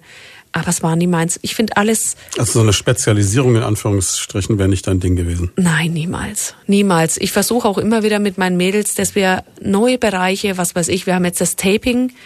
Das, das ist, ist, jetzt was? Taping, so kennt jeder vom Physiotherapeuten, dass du diese diese Ach, diese Tapes, bunten, so ein bisschen Deko, so Leute als Geschenk entwickeln. Genau, und das machen wir aber jetzt seit zwei Jahren auch im Gesichtsbereich bei Gesichtslähmungen. Das stelle ich mir ungemein attraktiv vor, also irgendwie so ein bisschen nach Indianerkriegsbemannung. Die gibt's auch in Hautfarbe. Also wir machen in Hautfarbe äh, benutzen wir die bei Gesichtslähmungen und versuchen damit praktisch neben der normalen ähm, Stimulation durch die Techniken versuchen wir dann, wenn die Leute gehen, durch das Tape, das ja die Gesichtslähmung auch hier zu das bearbeiten. Ist aber spannend. Natürlich sage ich doch, unser Beruf ist super. Es gibt immer wieder was Neues und es entwickelt sich ja auch die Medizin immer weiter. Das ist es gibt kein, kein Ende. Und wie Wachkummerpatienten früher war das gar nicht so. Heute arbeiten wir mit Wachkummerpatienten und versuchen, dass es denen auch im Wachkummer gut geht, weil die sind ja wahrscheinlich, also da gibt's ja verschiedene Ansichten, die sind in ihrem Körper gefangen mhm. und es ist mir die Frage, kriegen Sie es mit oder kriegen Sie es nicht mit? Es gibt Bücher, die habe ich drüber gelesen. Also ich lese immer über die Sachen, die ich nicht verstehen kann. Mhm. Und da gibt's eben einige, die geschrieben haben, sie haben alles wahrgenommen. Also gehst du natürlich auch an den Patienten anders hin. Also du ich, gehst davon aus, dass er versteht, was du ihm sagst. Ja, ich rede auch mit denen. Hm. Also ich rede mit denen oder singen oder sonst was und behandle die dann. Ich versuche die, die Spastiken im Gesicht zu lösen, dass sie wieder schlucken können. Also Speichel natürlich hm. nicht schlucken können, aber es ist natürlich besser. Es ist ähm, wenn du wenn du einfach deinen Speichel abschlucken kannst, als wenn er dir rausläuft, weil die fühlen ja wahrscheinlich auch alles. Hm. Wie gesagt, es sind Thesen, aber ich gehe davon aus, das ist auch wieder was Schönes. Also natürlich nicht für den Patienten, aber für den, dass du in, in dem Moment einfach ein Stück helfen kannst. Aber du musst doch alles, was du so siehst und erlebst, den Tag über halt auch irgendwie verarbeiten für dich, ne? Ja, aber ich glaube, da muss man dann auch seine Familie haben, die einen daheim stützt. Sie wissen, wenn ich nach Hause komme, da ist auch die Arbeit weg und dann habe ich einfach meine Familie um mich rum. Ja, und es gibt mir Kraft und Energie und wenn ich die nicht hätte, könnte ich auch nie so arbeiten. Das würde niemals gehen. Vier nach halb zwölf. Vier nach halb zwölf. Das ist Lloyd von da. Das Talk-Magazin jeden Sonntag hier bei Primaton. Ich wollte jetzt als Talkshow sagen, aber es wäre ein bisschen hochgehängt, ne? Naja. Naja, ne? Muss, muss das noch ein bisschen Show machen, damit es eine Talkshow wird. Aber zu Gast ist Jessica. Jessica, ich muss es nochmal nachschlagen. Jucknies Waldmann. Ich nenne dich immer nur Jessie, deswegen also Passt unglaublich. Ne? Was für ein Name. Eine Lokopädin aus der Region Main-Rhön, aus Schweinfurt, zwei Praxen in der Stadt und bringt uns hier beim Radio Sprechen bei. Jetzt habe ich mir gedacht, jetzt machen wir noch was Praktisches, mhm. wenn das geht. Die Leute, die uns gerade zuhören, mhm. können die noch was mitnehmen aus dieser Sendung? Kannst du was machen, was, was jeden dann so ein bisschen weiterbringt? Mm, du meinst für die Stimme heute? Für die Stimme heute, ja. Was, was ist, oder vielleicht fangen wir ganz am Anfang. Was ist denn gut für die Stimme? Naja, es geht einfach schon damit los, dass wir uns eigentlich ähm, eine falsche Stimmhygiene betreiben. Okay. Jeder Sportler macht sich warm. Hm. Der macht sich warm und er achtet und dehnt und streckt. Was machen wir für unsere Stimme? Nichts.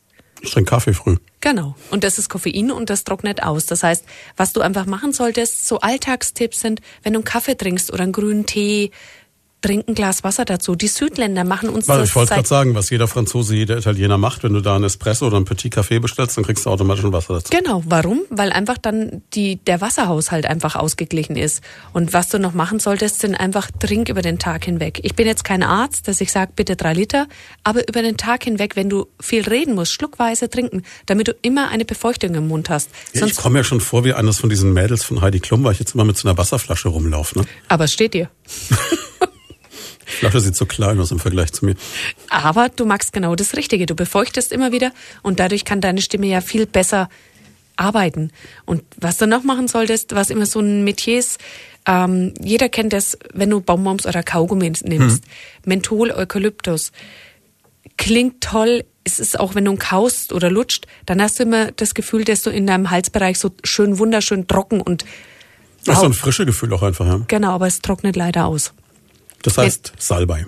Genau, Salbei ist einfach besser, es reguliert viel besser. Es gibt auch ganz andere Sachen noch, aber wirklich Eukalyptus, Menthol, Pfefferminz mm, kann man mal sicher, aber da kommt es wieder drauf an, aufs Maß, also nicht so ideal viel. Und wenn ich jetzt in der Situation bin, dass ich irgendwie heiser bin, dass ich merke, okay, ich habe so ein bisschen Erkältung oder so. Also was du zu uns immer sagst, dieses dieses klassische, ich mache es jetzt einmal, ich weiß, ich soll es immer dieses dieses Nicht Räuspern, Räuspern ist die Pest, ne? genau, weil du damit ganz viel Luft von unten, du hast ja unten eine Bauchpresse mhm. und die katapultiert deine Luft nach oben zu den Stimmbändern und beim Räuspern machst du deine Stimmbänder zu, weil du einen Ton erzeugen mhm. möchtest. Und das ist natürlich schlecht, weil das geht ja von unten mit voller Wucht gegen deine Stimmbänder und schädigt sie. Huste ab, man hat das Gefühl, dass dann natürlich nichts passiert, aber es ist schonend und es greift deine Stimmbänder nicht an. Und dann trink einen Schluck und dann geht's dir auch wieder besser. Jetzt hört man immer von Leuten, die sagen, ich habe meine Stimme verloren. Gibt's sowas wirklich? Hm, Stimme verloren bedeutet bei vielen einfach, dass sie heißer sind. Und die Heiserkeit kann so weit gehen, dass irgendwann keine Stimme mehr da ist. Aber du kannst es natürlich auch versuchen, ähm, zu verhindern, indem du, wenn du merkst, dass du heißer bist, also dass du krank wirst meistens, dann versuche ich einfach regelmäßig zu trinken, warme Getränke unterstützen natürlich, Salbei nehmen und inhalieren. Inhaliert. Inhalieren hat die Oma schon gemacht und es ist einfach so außer der Mode gekommen man muss ja nicht einmal den Kopf über den Topf tun und dann das äh, Tuch drüber, damit alles schön trieft. Man kann auch doch einfach nur den Bereich Nase und Mund nehmen, ein Salbei rein oder Kochsalzlösung. Muss man schauen, was einem besser tut, weil jeder ist individuell. Wenn du das Gefühl hast, nach dem Inhalieren, du hast eine ähm, Trockenheit, ist es das Falsche. Nimm aber einfach Salbei äh, und Kochsalzlösung, probier es aus und das befeuchtet. Und wenn ich krank bin und Infekte habe, ist es perfekt, damit die Infekte dann auch einfach aus dem Körper abtransportiert werden mit dem Schleim. Ja, wir erleben es ja. Seit du hier bei uns im Hause tätig bist, haben wir da hinten einen Vorrat an Salbeitee, der reicht für eine ganze Armee. Und äh, morgens müssen Sie sich vorstellen, das ist immer so ein schöner Moment, wenn der Nachrichtensprecher und ich, jeder mit seiner Tasse Salbeitee da sitzen, die Nase über der Tasse und dann, es verbindet auch so ein bisschen. Siehste, ich habe auch was Positives gebracht. Meine Güte, ja. Nee, aber ist natürlich klar, ne, ist schon wichtig. Jetzt, äh, gerade bei diesen Sprechberufen. Mhm. Und im Grunde genommen spricht ja jeder von uns. Also nicht nur die Leute, die es beruflich machen, sondern alle irgendwo. Es gibt kaum, glaube ich, einen Job, wo du komplett für dich allein bist. Ne? Ja. Selbst wenn du irgendwo hier beim Sachs drei Schichten klopfst und äh, irgendwie am Band stehst, unterhältst du dich ja trotzdem, sonst Klar. drehst du ja durch. Na, nichtsdestotrotz ähm, fällt mir immer auf, dass es einzelne Berufsgruppen gibt, die alle ihre eigene Sprache haben oder ihre eigene Art zu sprechen. Das ist ganz wirklich.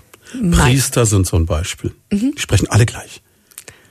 Warum ist das so? Naja, ich denke, die lernen das einfach. Priester haben ja eine ganz andere Art. Es geht ja schon los mit der Art und Weise, wie sie, wie sie predigen müssen. Hm. Das ist etwas, was sie in ihrem Studium einfach lernen. Ähm, klar, du klassifizierst ja auch die Menschen anhand der Art und Weise, wie sie reden, hm. in welchen Beruf sie reingehen. Stell dir mal vor, du hast einen Priester, der mit seiner Stimme rauf und runter geht. Das passt ja das gar singen nicht. Sagen. Genau. Das passt überhaupt zu niemandem. Genau, du, deine Stimme ist ja Ausdruck, du hast geräuspert, Stimmt. das ist ja auch Ausdruck dessen, im Endeffekt, dass man jemanden einfach in ich einem Bereich Ich habe aber einfach nur drei kann. schlechte Priesterwitze runtergeschluckt, deswegen musste ich einfach räuspern, das wäre böse ausgegangen. ja, sage ich jetzt mal nichts dazu. Aber du weißt, was du ich meine. Du kannst nicht, du glaubst nicht, wie schnell du dich im Radio mit so einem Scherz ähm, ins Ausschießen kannst. Also glaube ich sofort. Ich habe die Woche einen Heidi Klum Witz gemacht. Ai, ai, ai, ai. Ich habe gesagt, dass der junge Mann von Tokyo Hotel äh, offensichtlich einen Mutterkomplex hat. Da sind mir aber so die Damen, ne? ich räusper mich nochmal, aus der Region Main-Rhön, da habe ich aber auf WhatsApp, da habe ich ja richtig Prügel bekommen. Weil du gemeint hast, dass Frauen sich keine jungen Kerle nehmen dürfen. Macht. Macht ist es, um Gottes Willen. Also ich will da jetzt gleiches Recht für alle. Also. Ach, natürlich. Und deswegen. Ich bin gespannt, wie lange die beiden glücklich werden. Aber das, äh, ich glaube auch umgekehrt, ich glaube auch, dass Herr Wendler mit seiner 18-Jährigen nicht glücklich werden wird und sowas. Das ich will muss jeder für sich selber wissen. Ich gönne jedem, was er. Ach ja. Jeder muss das tun, was ihm gut genau. tut. Und ich brauche das nicht, danke. Sei es drum. Nein, aber zurück zum Thema. Also klar, jede Berufsgruppe hat ihre eigene Art zu sprechen. Genau. Das ist sicherlich ein Punkt und ähm, du kannst halt über Sprache wahnsinnig viel transportieren, Emotionen etc. Das ist schon beeindruckend. Natürlich, die Sprache ist Ausdruck dessen, wie du dich fühlst. Und deswegen muss ein Priester einfach seine Art und Weise haben, wie er das in der Kirche rüberbringt. Genauso wie ein Lehrer. Er muss ja dadurch, dass er vorne präsent ist vor über 20 Kindern, er muss ja eine gewisse Autorität haben gegenüber den Kindern, dass er den Respekt Vor allem, bekommt. ich stelle mir so eine Klasse mit 20 und 20 ist ja noch optimistisch. Ne? Ja. Äh, Kids vor, die alle keine Lust auf mich haben und dann muss ich da mit der Stimme drüber. Also das mach mal sechs Stunden lang, da bist du geschafft. Ne? Aber du sollst ja nicht drüber. Du sollst dir den Respekt verschaffen, dass du gar nicht schreien musst. Und wenn gibt's Techniken, wir haben auch Lehrer, die dann einfach Techniken haben, um die Klasse zur Ruhe zu bringen. Ob das eine Klangschale ist, ein, na klar, wenn du, Funktioniert das beim durchschnittlichen Mittelschüler in der Region Main-Rhön in der Pubertät, wenn ich dann so vorne stehe und mal so sanft gegen die Klangschale klopfe? naja, ich Wenn glaube, ich die Klangschale werfe, vielleicht. Naja, aber es ist, das ist ja das, je nachdem, du musst als Lehrer versuchen, einen Respekt zu kriegen. Und wenn du aber stimmlich nichts mehr kannst, weil du eben heißer bist im Moment und einfach Probleme damit hast, dann musst du dir erstmal zu helfen wissen. Und das ist, dass du einfach ein Instrument nimmst, eine Triangel, eine Klangschale, um einfach mal ein Zeichen zu setzen, passt auf, Leute. Die Jetzt Lehrer, gut, ja. genau, und die Lehrer sagen ja auch, passt auf, ich, ich kann im Moment stimmlich nicht. Es ist ein Miteinander. Und selbst wenn es 28 Kinder sind, es gibt nicht nur Klassen, wie man immer so gern hört, die, die Monster sind. Es sind Kinder Ich habe halt Fuck You Goethe gesehen, weißt du, deswegen. das habe ich nie gesehen. Das ist wahrscheinlich der Grund. Deswegen m, auch Kinder, mit denen kann man ganz normal reden. Und wenn man denen doch sagt, Mensch, pass auf, so ist es. Und man ist ein fairer Lehrer, ein toller Lehrer, dann sind die Kinder, glaube ich, auch die Letzten, die dich dafür einfach nicht respektieren, die das einfach mit dir dann machen. Du machst auch Politiker, ne? Ja, darfst natürlich keine Namen jetzt sagen. ne? nein. Es sind Leute aus der Region da Main-Rhön dabei, ja. Mhm. Oder wird es sehr einsilbig hier? Naja, wir haben eine Schweigepflicht. Nein, natürlich, wir haben, wir haben sämtliche Berufsgruppen, die kannst du gar nicht, äh, nicht haben. Das ist ja normal. Wir haben ja alles, ob das ein, ob das der, der von der Müllabfuhr ist, ein Politiker, eine, eine Erkrankung macht von niemandem halt. Du bist jetzt aber nicht so, wenn jetzt einer von der falschen Partei da ist, dass du den absichtlich ein bisschen schlecht coachst, damit er nicht wiedergewählt wird. Nein. Ich Nein, bin ich neutral, bin da, was das genau. angeht, okay. Nein, nein, das würde ich nie machen. Um Gottes Willen. Aber es ist natürlich dann schon so eine Fragestellung, wenn dann einer kommt und sagt, passen Sie auf, ich muss unter Umständen im Deutschen Bundestag jetzt äh, eine Rede halten. Wie kann ich mich da am besten darauf vorbereiten? Das ist eine Situation, die du eigentlich so auch gar nicht kennst. Ne? Nein, aber ich lasse mir das natürlich dann erläutern. Es war ja bei euch genauso. Ich habe keine Ahnung vom Radio. Also habt ihr es mir erklärt, wie es ist. Das sind ja Sachen, worüber ich mir nie irgendwie Gedanken gemacht habe. Und du versuchst dich dann natürlich reinzudenken und reinzufühlen. Und je nachdem, wie du mir es erklärst oder der Politiker, umso mehr kann ich dann mit den Gegebenheiten arbeiten. Und klar, die kriegen dann Sprechtraining wie du oder deine Kollegen. Was mich so verblüfft hat beim ersten Sprechtraining, war, wir haben, glaube ich, eine Stunde lang über Gott und die Welt geredet, ohne dass wir Sprech trainiert haben. Genau, weil ich erstmal wissen wollte, wie du redest, wie du atmest, wie du sitzt. Ich wollte wissen von dir selber, wie dein Alltag ist, wie deine Ernährung ist. Das gehört ja alles dazu. Und was nützt mir einer, der den ganzen Tag nicht trinkt oder so wie du früh kommt und Stunden nichts isst, total die Muskulatur viel zu hoch ist, dann kannst du ja gar nicht locker in den Alltag reingehen. Es gehört dazu. Der Trick ist halt, das dann auf Dauer durchzuhalten. Ne? Das ist schon auch... Ja, aber wie Ich gesagt, stell den Wecker halt schon eine Viertelstunde vorher, aber es gibt halt auch diese Tage, wo du dann weiterdrehst. Ne? Ja, gut, aber die gibt's immer wieder. Es ist ja, man hat gute Tage, man hat nicht, äh, man hat nicht so gute Tage. Und das Wichtige ist, dass die guten Tage bewegen. Das heißt aber auch, es ist so, so ein bisschen immer so, so Work in Progress. Also du bist eigentlich Ja. die ganze Zeit dabei und ähm, musst aber auch damit leben, wie jeder Lehrer oder auch jeder Fahrlehrer oder so, dass du dachtest, okay, das hat er jetzt schon kapiert. Und denkst das nächste Mal, nee, das hat er doch noch nicht kapiert. Fangen wir wieder an. Naja, was heißt, er hat's meistens schon verstanden, aber er muss es Der innere umsetzen. Schweinehund schreit noch, ne? Ja, und der Alltag ist halt auch nicht so, dass du in den Alltag reingehst und sagst, so, ich mache das jetzt, sondern der Alltag ist ja weiterhin da. Das heißt, du musst es ja irgendwie versuchen zu integrieren. Und das ist das Schwierige. Und deswegen, manchmal geht's schneller, manchmal geht's langsamer. Wer ist denn disziplinierter, Frauen oder Männer? Hm, kann man nicht unbedingt sagen. Okay. Also es ist typabhängig. Es gibt Frauen, die sind super schnell, gibt's aber genauso bei Männern. Mm-mm, Ich pe- äh, greife hier nicht die Partei für jemanden, weil es nicht passen würde. Ist es dann auf der anderen Seite so, du hast jetzt auch wirklich einen Beruf, das merke ich ja bei mir auch, ne? Also, ich versuche mich immer davon frei zu machen. Du bist aber nicht völlig frei davon, dass wenn du jetzt ein Gegenüber hast, in dem du kommunizierst, in meinem Fall jetzt so eine Sendung machst, das ist das Extrembeispiel mit zwei Stunden, aber was du auch manchmal in einem normalen Interview hast. Es gibt Leute, mit denen kannst du, es gibt Leute, mit denen kannst du nicht, es gibt Leute, die sind sympathisch, es gibt Leute, die sind unsympathisch. Und ich finde immer, du hörst auch ein Stück weit die Qualität eines Beitrags oder eines Interviews, in meinem Fall, daran, ob ich einen Draht zu der Person gefunden habe oder nicht. Ich glaube aber, dass es bei dir schwieriger ist, Ja, weil du okay. musst ja mit der Person kommunizieren und Irgendwie jeder hört dir zu. ja. Genau. Und bei uns ist es ja, ich mache meine Arbeit ja trotzdem. Der Unterschied ist dann, wenn er mir nicht so sympathisch ist oder die Sachen, die ich ihm erkläre, nicht so annimmt, weil er, weil er vielleicht alles besser weiß, dann gebe ich ja trotzdem meine Arbeit weiter. Du kommst dann vielleicht nicht so in dieses Persönliche rein. Du kommst dann vielleicht nicht so, dass du ja, diese Art und Weise. Du bist trotzdem und professionell und magst deine Arbeit, dann ist das herzlich aber vielleicht einfach nicht so wie bei dem danach. Na klar. Das ist, wenn du jemanden siehst, den einen umarmst du, den anderen umarmst du nicht. Das ist ja normal, das sind wir Menschen. Aber die Arbeit machen wir genauso. Bei dir hört man's, weil die Stimme rüberkommt. Aber bei mir ist ja natürlich klar. Ja, aber ich kann mich erinnern, ich bin streckenweise verzweifelt. Also ich, es gibt eine sehr bekannte deutsche Schauspielerin, die ich mal interviewt habe. Ich sage jetzt keinen Namen, aber die Frau war so ein Brechmittel. Wo du dir danach denkst, um Gottes Willen. Ja, und dann musst du halt trotzdem irgendwie versuchen, da was rauszuholen. Und dann, Aber da finde ich deinen Beruf schwieriger. Wie gesagt, weil es ja alles gleich live ist. Und bei uns, wir machen unsere Bausteine, also unsere Bausteine der Therapie und ich gebe es ja trotzdem weiter. Und wenn er es nicht annimmt, ich kann es ihm nur erklären und erklären. Aber bei dir geht gleich alles live auf Sendung. auf, der, auf der anderen Seite ist es dann aber so, wenn du jetzt irgendjemanden hast, mit dem du besonders gut kannst, ist es dann so, dass es dich dann doch manchmal mit nach Hause verfolgt? Jetzt, wenn ich mir vorstelle, wenn du diesen einen süßen kleinen Knopf hast, der halt das B und das P jetzt irgendwie nicht rausbringt, dann denkst du, oh Gott, das muss doch zu schaffen sein, das müssen wir doch hinkriegen oder so. Oder kannst du wirklich komplett abschalten, kannst sagen, okay, das war's jetzt, jetzt ist abends um sieben oder um acht, jetzt ist rum. Also ich schalte relativ gut ab.